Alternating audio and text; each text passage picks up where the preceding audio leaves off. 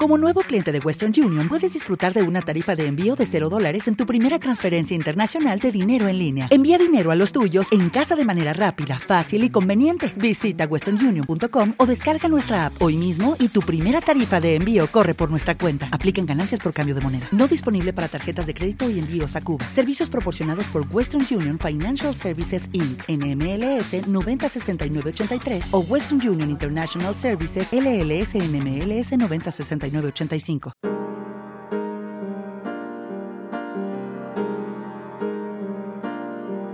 Buenas, buenas, ¿cómo están?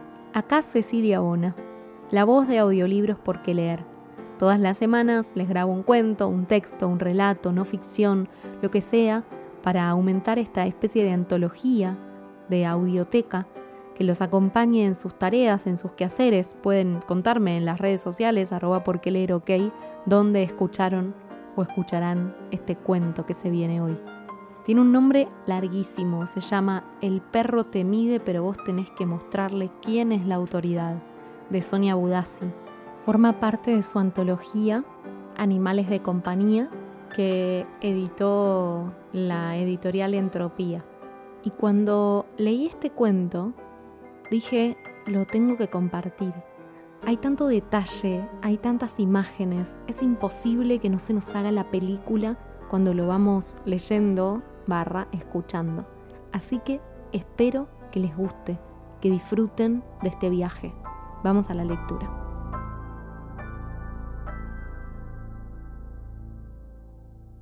Yo era un tipo que caminaba por la calle cargando una caja de herramientas. A veces, si volvía del trabajo tarde de noche, me cruzaba con esos pibes repartidores que esperan afuera de una casa, en el zaguán de un edificio, con su caja de pizza envuelta en un plástico, siempre de color rojo, o al menos eso recuerdo. Pizzas en fundas rojas combina bien. Será el tomate. A veces me daba tristeza verlos ahí solos a la espera. Ahora yo estoy solo en esta cama y pienso, lo que me daba pena, quizás, era que trabajando a esa hora esos pibes no podían cenar con la familia. Mi viejo me decía, estudia. Él no pudo. Decía que yo podía a la vez trabajar, no como cuando él era joven. Y yo me anoté para jardinero, botánica le dicen, para seguir mejor el oficio que heredé de él. Hice el colegio a duras penas y otra cosa nunca me gustó. La libertad de mi trabajo no la cambio por nada. Tengo muchos clientes, algunos heredados de papá. El problema es que la gente no sabe criar perros, yo lo tengo al Cusco Gaitán, que ya está viejo. Nunca en la vida me hizo un pozo en el patio, ni cuando cachorro, porque lo supe educar. Pero cuanto más grande el parque y más guita la gente, los perros más desorejados. El último césped de los Fernández lo planté no sé si dos, tres veces, ahora me falla un poco la memoria, hasta que me dieron pelota y alambré. Que no, que queda feo, decía la señora. Ahora debe estar todo seco con el viento y que no llueve nunca, todo achicharrado, no creo que nadie de la casa se haya acordado de regar. Los vulcanos tenían dos, uno grandote y otro chiquito, tipo mezcla con caniche, esos con ojos saltones y cara de bobos, el pelo largo y sucio lleno de abrojos, una cosa fea de ver. Perro malo era ese. Siempre iba y le mordía el tobillo al más grande, que andaba medio ciego. Un día me cansé.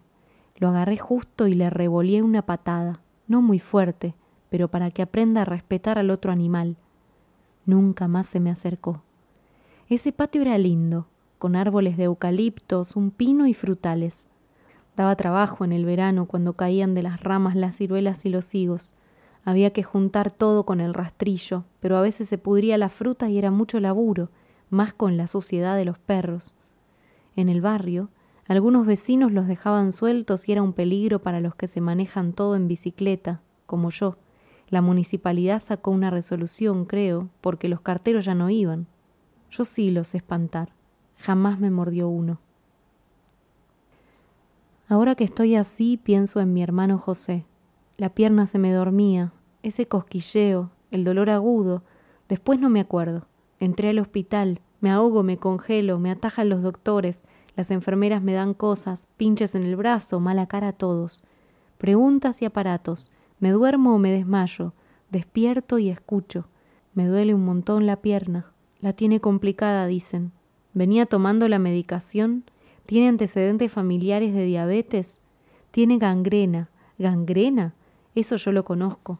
¿Dónde escuché esa palabra por primera vez? ¿En las películas de guerra del cable acaso no se mueren los soldados de Vietnam, de Malvinas, por gangrena? No, no se mueren. Les cortan la pata.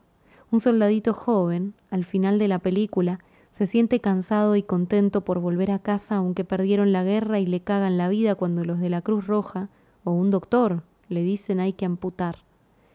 Y el soldado llora. Pienso en mi hermano José, en el frío, ando sin ropa porque me la sacaron. En un momento abro los ojos y estoy en pelotas, una telita nada más con un hilo al cuello, el llanto de una nena tapada con una sábana en una camilla cerca. Tampoco tendrá ropa, pobre chiquita. Y al rato me meten por un tubo, ruidos de resonancia, mi cerebro va a romperse, me late a mil el corazón. Nunca en la vida sentí tanto mareo y la pierna que me duele no da más. José, tomando mate de visita en casa después de tanto tiempo, me contaba el trabajo de peón, las vacas preñadas que eran un quilombo para parir, la confianza del patrón, el sueldo bueno, su primer caballo, un zaino escarceador. Te salió muy chúcaro, te lo vendieron malo, dice que le dijo el encargado, pero arriaba hacienda como ninguno. Su mujer contenta con las gallinas ponedoras que le dejaron tener. José me hablaba de las vacas y las abejas. Andaba con la idea fija, quería poner una colmena. Salen gratis, decían. Los sobrinos en La Pampa ya deben empezar la escuela. ¿Cómo es la cara de Juancito y Jonás? No puedo acordarme, solo veo a José tomando mate, los azulejos de rombos con bordes naranjas y rombos más grandes amarillo patito detrás, la esposa tan linda que yo nunca tuve. Y después José maltrecho, José en la cama, la familia de José en el campo, y él tirado lejos en un hospital. José morirse de lo mismo que ahora me cuentan que tengo yo, se complicó la diabetes y veo mi gangrena. El soldado llora con tanto frío. Hay que amputar. Sí, doctor, tengo antecedentes familiares y estoy solo. Solo no. El gaitán quedó en la casa. Espero que los vecinos se den cuenta y le tiren algo para comer. El doctor Aponte dice que entiende. Trataron de explicarme, pero yo estaba casi inconsciente, muy grave. Da una calma que me recuerda a mi papá las canas peinadas para atrás, el pelo ondulado y prolijo como un actor de la televisión. Si tengo una sola pierna, ¿de dónde me van a querer garroñar los perros fieros del barrio de los Fernández? ¿Y la bici? Azul, negro, azul, negro, amarillo, rojo mi pie, mi pierna que ya no tengo más. La siento, una espesura que se come la podadora y no puedo decir más cómo es el dolor. Un viejo en la cama de al lado habla dormido. Luces de tubo fluorescente en mi cocina titilaban. Acá no. La otra cama vacía. La enfermera hace un chiste y no entiendo. Suena burla, pero no. Me saca la chata y me toma la presión. Cambia el sueño y mira por debajo de la sábana. Quiero decirle muchas cosas y no me sale. Pedir que no duela, preguntarle si es de noche o de día. Aprieta la saliva en la garganta. Debo tener el pelo sucio y despeinado. Gracias, digo. Y contesta, otra vez no entiendo qué. Se llama Estela. Un rastrillo se clava como si lo manejara un gigante forzudo, como alguien que quiere matarme la pierna de quince puñaladas con quince dientes de rastrillo en el músculo, cortarme las venas, la piel, hasta llegar al hueso, porque el dolor va de la piel al hueso, como el rastrillo que arranca las raíces y lo golpea fuerte contra la tierra húmeda, y hasta salen las lombrices más oscuras, y en la superficie arrastra las hojas del otoño o las frutas caídas del verano. Corro la sábana, primero por el lado que me duele tanto, levanto un poco, la derecha es la menos dolorosa, no la siento tan mal, estiro el brazo y la veo, es mía aunque me cuesta moverla, cuesta mucho, corro más la sábana y me agito por la fuerza que tengo que hacer, qué flojito soy al final, un maricón, un imbécil. Siento en la pierna izquierda el dolor que no me saca nadie. Tiro de la sábana y veo. Me la arrancaron. La pierna izquierda ya no la tengo más. ¿Dónde carajo se clava el rastrillo entonces? ¿Qué me duele? Ni quiero ver a qué altura termina esa nada. Pero si no duele tanto, hombre, no me afloje un tipo fuerte como usted. Ahora si seguimos con la otra va a ver que en un tiempo no va a doler nada de nada. El doctor Aponte volvió a atenderme la segunda vez, de nuevo una emergencia, y yo a cada rato más dolor. Habrían pasado diez días desde que me dieron el alta. Siempre el pelo engominado del doctor y el guardapolvo esta vez sin abrochar. A veces me hacía chistes y otras me trataba como un boludo. No sé si todos los médicos son así. A mí este a veces no me termina de cerrar. Pero es gracioso, lo mismo que la enfermera, y me cae bien la gente con sentido del humor como yo. Igual desde que me sacaron la pierna hace unos días, ya no sé quién soy. Volví y el gaitán estaba tan flaco y yo sin un peso. Ahora de qué voy a trabajar. Compré arroz para mí y para él. No sé ni cómo moverme. Parezco esos muñecos de los estacionamientos inflados por el viento que se sostienen sobre un solo pie. Pero ellos se mueven y se quedan paraditos, no pasan la humillación de caerse como yo. Pueden relajarse, algo los sostiene. A veces el dolor me vence. Ya no solo mi pierna restante, sino la que no tengo. No soy un hombre fuerte, doctor. Soy una persona normal, a la que le gusta el olor a pasto, a tierra recién regada cuando se forma barro, andar en bicicleta para ir a plantar árboles a cualquier lugar, darles batalla a las hormigas. Soy bueno gamexán en mano para encontrar hormigueros difíciles de ver, los que se esconden entre las raíces retorcidas de los árboles más viejos, por ejemplo, y para pegarles a los perros que se lo merecen. Si no te sacamos la otra pierna te vas a morir. Así de sencillo, repite por quinta vez. ¿Qué voy a hacer yo después? Siento que me estoy quedando ciego. La vista se me nubla. Por ahí es por el dolor. De mi pierna derecha sale un tufo hediondo que se mezcla con olor a alcohol, sopa, pervinox y mocos, desinfectante que no es lavandina, pero lavandina también, látex de guantes y facturas de dulce de leche y yerba húmeda de mate que le traen las visitas a la cama de al lado. Me cambiaron dos veces los compañeros de cuarto, Ahora hay un pibe que se llama Sergio. Espera por una operación de muslo. Parece un pibe bien, carita de mimado. Él va a volver a caminar como siempre, me dice, si hace como seis meses de rehabilitación. Me cuenta de su novia y justo entra una mujer. La mujer no usa guardapolvo. Se presenta como María Marta, asistente social. Es bastante menor que yo. Debe andar por los treinta años. Al principio, por su manera de hablar y hacer preguntas, Pensé que podía ser de esas monjas que ahora se visten de civil. Le cuento, ya no tengo familia, apenas la señora de mi hermano en La Pampa, casi no tenemos trato. La distancia complica todo y viajar es caro, y además ¿para qué? Si nunca tuve mucha cercanía. Le digo del perro, ella tiene un gato y parientes lejanos que son de campo. Iba en el verano cuando chica. Empiezo a prestarle más atención. ¿Qué va a ser monja, pienso, con lo arreglada que es? rulos, aros largos, un collar plateado, las uñas pintadas clarito. Y la ropa se ve elegante. Ella argumenta distinto al doctor Aponte. María Marta habla más normal. Pero le digo que no es no. Prometo pensarlo mejor, pero le aviso que soy vasco, cabeza dura. Le pido si puede hablar con mi vecino por el perro, que le avisen que sobró arroz, que se metan en la casa nomás. ¿Cómo te fue con María? Mejor que con usted, Doc. Pensá que vas a poder trabajar en un vivero. Si vos conocés todo, asesorás en el mostrador, atendés la caja, imagínate. Las cuentas no me gustan, doctor, y no soy hombre de interior. Eso es para los oficinistas. Me da una puntada que nubla todo. Pido más calmantes. El doctor dice que si me la saca no me va a doler más y voy a vivir, pero yo sé del tratamiento. Él ya me lo explicó y sé muchas cosas más que él no me dice. Yo las sé. Me molesta que me dé esta puntada justo frente a él. Está bien. En dos minutos una enfermera que no vi nunca me inyecta el suero. Y calma. Un olor a zapallo que al principio parece olor a batata se vuelve cada vez más nítido e intenso a medida que se acerca a mi nariz.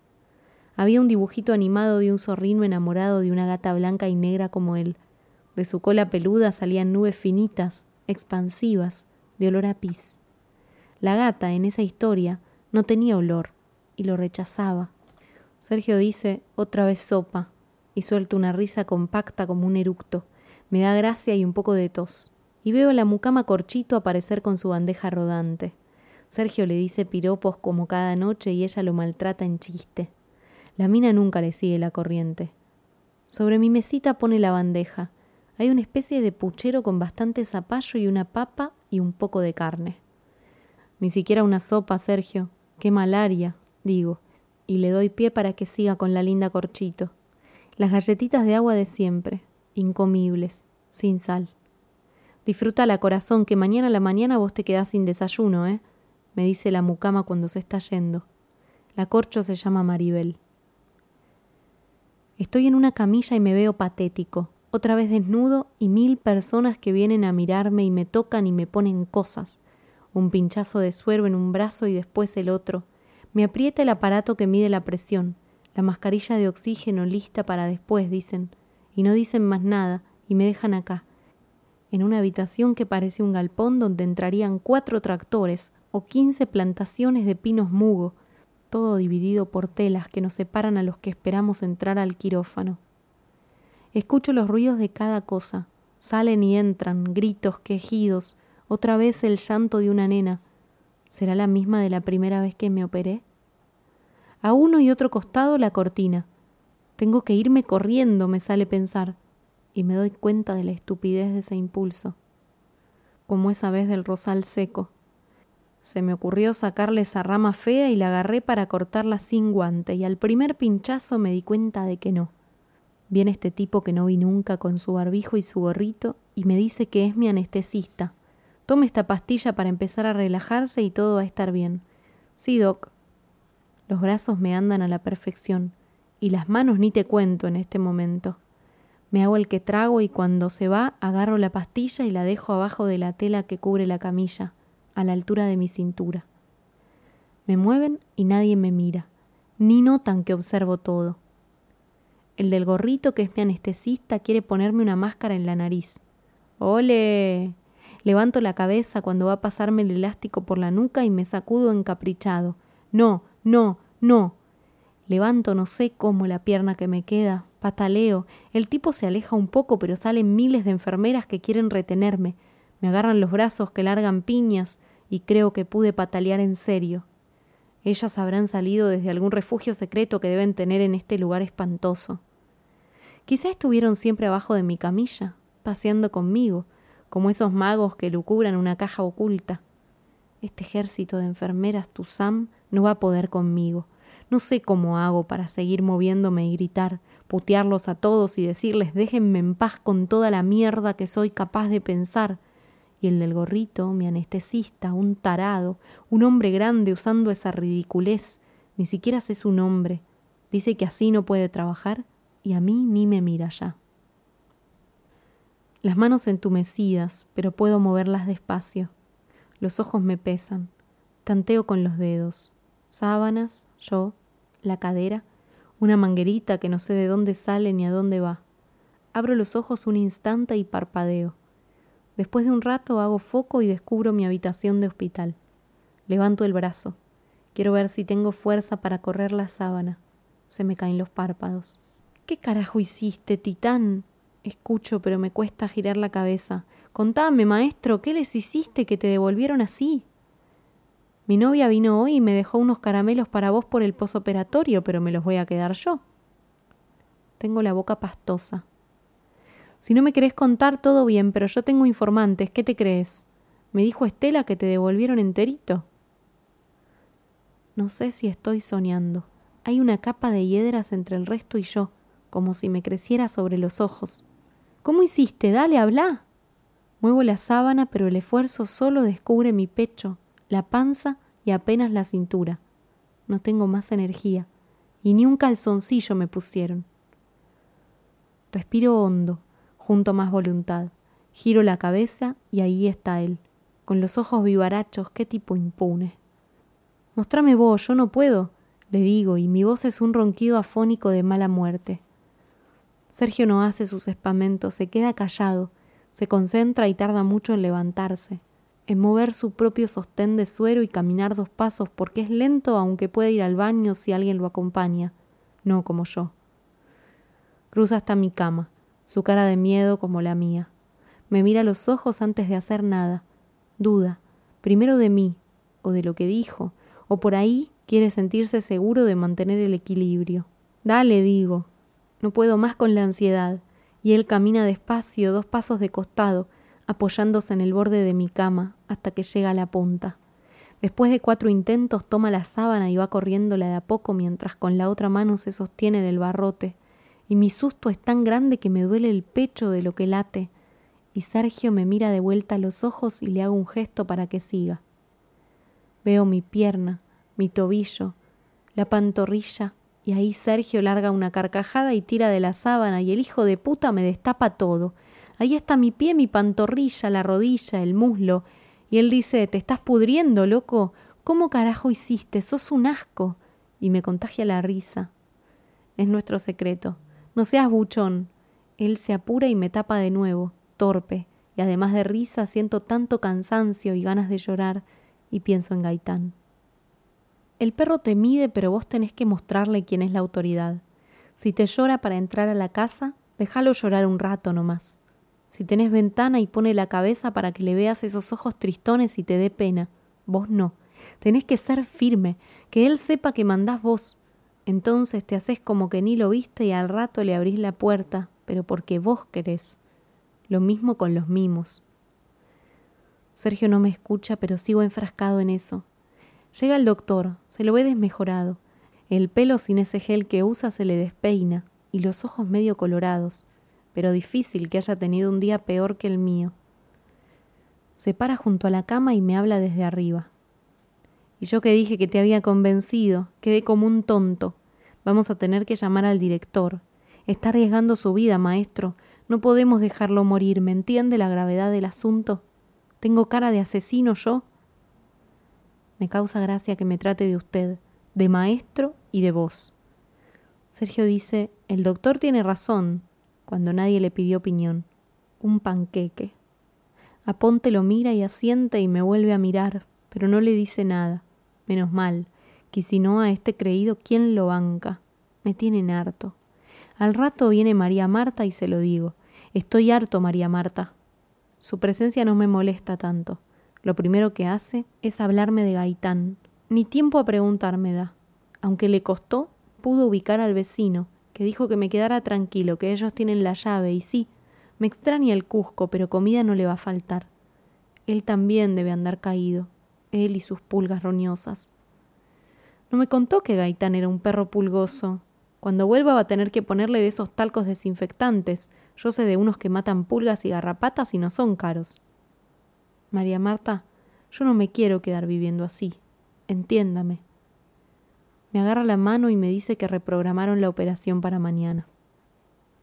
Gaitán a veces se esconde en el patio o en los canteros de adelante, huesos o los chiches de plástico que me traigo de las casas en las que trabajo, juguetes viejos de los nenes que ya no usan más. Al tiempo los desentierra y los mastica moviendo la cola. Nunca lo reté por eso. Es una cosa buena del instinto animal. Cuando la corchito se va, se me ocurre la idea. Los fideos serían un asco, pero las galletitas feas con gusto a cartón van a durar. Las guardo en mi mesita de luz. El dolor no me deja dormir bien, pero mejor. Tengo miedo de la llegada de las enfermeras Tuzam y sus drogas somnolientas, a ver si me inyectan algo. A las seis de la mañana abro el cajón y me mando todas las galletitas feas. Se me quedan un poco atragantadas porque no hay agua, pero estoy contento. Se ve que Estela durmió mejor que yo. Grita excitada Hola, hola, buen día, ¿cómo amanecimos hoy? Parece esas maestras en las novelas de colegios que pasan en la tele. Vamos, dice, y unos camilleros la ayudan a cargarme como una bolsa de humus a granel de mil litros a la camilla. Miren que comió, ¿eh? dice Sergio. ¿Qué? Mira si va a comer. Él sabe que son ocho horas de ayuno. Unas galletitas que sobraron de ayer, digo. A Estela le agarra un enojo grande. Primero me increpa y después dice que va a llamar al doctor. Antes de irse y dejarme ahí, entre la cama de Sergio y la mía, sobre la camilla, uno de los camilleros, el más petizo, morrudo y morocho, pregunta en voz baja, como para que Estela no lo escuche, si lo que decimos es verdad. Su compañero se apura a salir y lo deja solo. Deben operar a mucha gente hoy. Me siento mareado. Un gordo de corbata debajo del guardapolvo me habla no desde arriba, sino desde un banquito, al costado de la cama. Es el director. Al lado, como un granadero, el doctor Aponte de pie. Creo que ya no me soporta y sin embargo no se da por vencido. Es mutuo. Hablan de muerte y delito. Me destapan la pierna y me preguntan si la huelo. Dicen que me voy a morir si no me la cortan, y que ellos no quieren que me muera, aunque no puedan decirme, con mi enfermedad, cómo será mi futuro más allá de la pierna. Les pregunto y todo lo que entiendo de las distintas explicaciones de cada uno es que no voy a poder tener mi vida. Advierten que quizás estoy confundido y no puedo decidir bien por mi situación mental. Al pie de la cama, el doctor psiquiatra los acompaña. Es un pibe, tendrá la edad de María Marta, pero tan chiquito de altura que lo deben haber gastado un montón en el barrio. Son tan repetitivos Dicen que piensa en mi familia y casi me río. Casi, me contengo. ¿De qué familia me habla el doctor chiquito? ¿Acaso conoce a mi perro? Me doy cuenta de que mi casa va a quedar para mis sobrinos y eso nunca puede ser malo. Es humilde, pero es. Sergio me había dicho si lo mío no era egoísta y estuvo bien en preguntar. Hace dos días que no habla, ni a mí ni a mi novia que se la quise presentar especialmente ayer, dice Sergio. Cuando vino la chica me salían gritos involuntarios de dolor. Me dio vergüenza que me viera llorar. Ella hizo como si nada, me habrá tenido pena. Al rato le hice señas y le pedí papel y lapicera. Escribí primero de todo, que debían jurarme que no iban a decir nada de esa carta hasta que fuera el momento, ni contarle a nadie que la hice. Hacía mucho que no anotaba nada. Me costó, pero entendieron. La leyeron juntos y Sergio dijo Llévate esto vos mejor, negrita, a ver si me lo encuentran acá. Al final no era tan traidor. El pelo atado no le queda bien, se le pierde la alegría de los rulos. Hoy anda medio zaparrastrosa, no llego a notar bien en qué. Por ahí los colores en la cara y en la ropa, o que está sin collar y esos adornos de las mujeres. Yo no me hallo, y estoy muy cansado de todo esto, le dije la última vez que le hablé y le mostré el muñón. Ella me había sacado más charla y al final terminé contándole de esas semillas que planté en una maceta en un departamento que me contrataron. Para plantar en un balcón me llamaron. La gente ahora no quiere ensuciarse con tierra las manos ni para sembrar un poco de perejil en un tarro. Ahora ella se levanta del banquito y mientras habla se balancea un poco de una pierna a la otra. Parece aburrirle mi silencio, e insiste, espera mis contestaciones. Sergio ayer le preguntó cómo es posible quedarse mudo de un día para el otro. Abro los ojos porque escucho voces. Detrás de Aponte y el director, el doctor chiquito y otro tipo con dos que parecen empleados suyos, encorvados, que también usan traje y corbata. Sergio no está. María Marta parece leerme el pensamiento. Está en quirófano. En dos o tres horas ya lo tenés molestándote otra vez acá, me dice en voz baja. Todos visten muy formal y llevan la cara seria. El más viejo va a decidir mi destino. Me lo presentan como el juez. Es un tipo muy alto y con la nariz ganchuda. El director me dice que el comité de bioética del hospital lo llamó. Nadie me genera confianza y aprieto la sábana con las manos. Las tengo transpiradas. Cuánto me gustaría darme una buena manguereada al sol. El chiquito ahora se hace grande y poderoso, como si creyera que es profesor. El juez manda a sus secretarios a que se sienten en la cama de Sergio. Uno abre una libreta, el otro acomoda sobre la falda una máquina de escribir gris, las teclas negras menos una, roja. Todo el shock de la falta del miembro derecho pudo haberle provocado alguna alteración mental, muy propia del desgaste de la edad y la evolución de la enfermedad. Es muy común en este tipo de pacientes. No sabemos si tiene juicio para darse cuenta de que si no le interviene en la otra pierna significa la muerte para él. Sabemos también que viene pidiendo muchos calmantes y que eso puede nublarle el discernimiento, dice el psiquiatra. Las teclas de la máquina de escribir hacen ruidos molestos cuando golpean cada letra, y después suena un timbre. Los oficinistas no parecen tan tristes en este lugar. Lexicón 80, llego a leer en la parte de atrás del aparato. El otro, el que escribe a mano como yo, también copia lo que se habla. Que no puedo decidir, deben anotar, que estoy mal de la cabeza, la enfermera Estela se asoma y para en seco en la puerta al ver tanta gente. Da media vuelta y se va. Y yo que quería ir al baño. Cuánto que aguantar. Seguro el juez le cree al chiquito. ¿Qué hago? Tengo ganas de llorar o gritarles, pero va a ser peor. No me van a dejar en paz. ¿Entiende lo que digo? dice el juez. Tiene una voz demasiado aflautada que no le va con el cuerpo enorme atrapado en ese traje azul. Disculpe, doctor, dice María Marta, que hoy usa tacos. Me atrevo a sugerir algo. Tengo una idea. El juez la autoriza a seguir hablando y ella se mueve hasta casi pegarse a la cama, mirándome a los ojos. Enrique, me dice, sé que me escuchás y nos entendés. Vamos a hacer una cosa. Decime sí o no con los ojos. El juez se acerca a María Marta. El director y las teclas de la máquina hacen silencio. Me parece sentir el roce de la corbata y la camisa, o será entre la camisa y el saco, telas y los tacos de ella, el goteo del suero y la levedad de un motor de fondo. Los miro a cada uno y vuelvo a los ojos de María Marta. Hoy sus pestañas parecen larguísimas. Me propone un código. Parpadear dos veces seguidas si quiero significar sí Parpadear lento una vez si quiero decir no. Dudo. Ella repite. Enseguida entiendo todo y que ya estoy débil, lo de los derechos y el miedo del quirófano otra vez y que mi vida es mi vida. Entonces tengo que hablar con los párpados, convencer al juez. Quizás sea mi última oportunidad para ser libre de nuevo. Expreso el deseo, que me dejen acá tranquilo con mi pierna tullida y no me torturen más. El juez me pregunta con su vocecita y se me sienta en la cama. Acepta mis respuestas. Dice que valen de una forma simple primero y de palabras difíciles y oraciones rebuscadas después. Las dos maneras se entienden igual. Las teclas parecen gotas gordas de lluvia sobre la chapa de un galpón vueltas granizo. Ya no sé cuántas veces desde que estoy acá lo dije y ahora repito que no quiero que me vuelvan a mutilar. María Marta sonríe. Cuando todos se van, ella vuelve. Sos más vasco, cabeza dura de lo que creí. Y me habla de los vecinos y de cómo cuidan a Gaitán. Ella va a encargarse. Se va y me acuerdo de los pibes repartidores de pizza que me cruzaba volviendo a casa. No van a darme más pena jamás. ¿Y quién era yo para juzgarlos? Si ellos quizás no estaban tristes, sino contentos de poder trabajar.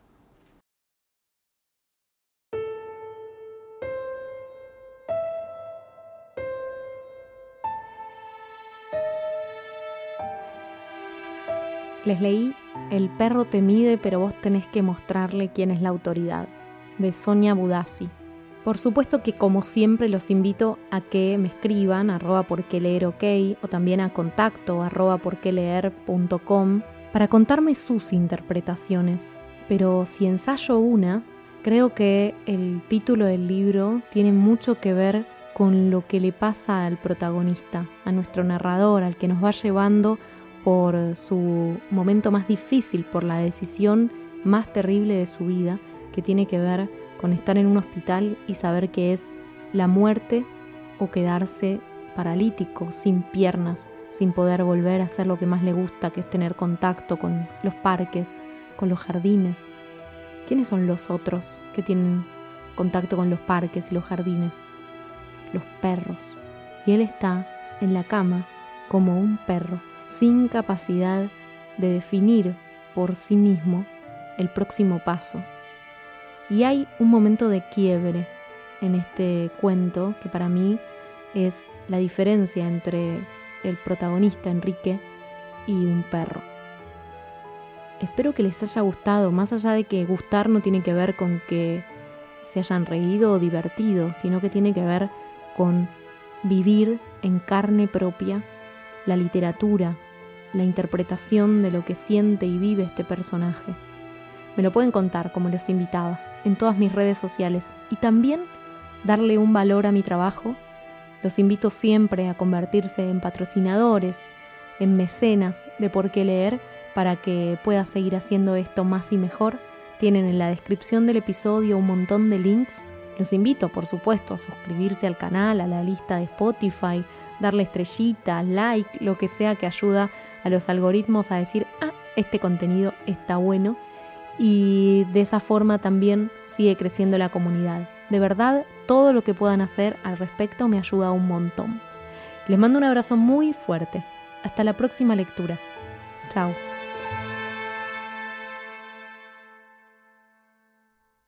¿Te preocupas por tu familia? Entonces, ¿por qué darles solo huevos ordinarios cuando pueden disfrutar de lo mejor? Eggland's Best, los únicos huevos con ese delicioso sabor fresco de granja, además de la mejor nutrición, como 6 veces más vitamina D, 10 veces más vitamina E y 25% menos de grasa saturada que los huevos regulares, además de muchos otros nutrientes importantes. Así que, dales los mejores huevos. Eggland's Best, mejor sabor, mejor nutrición, mejores huevos.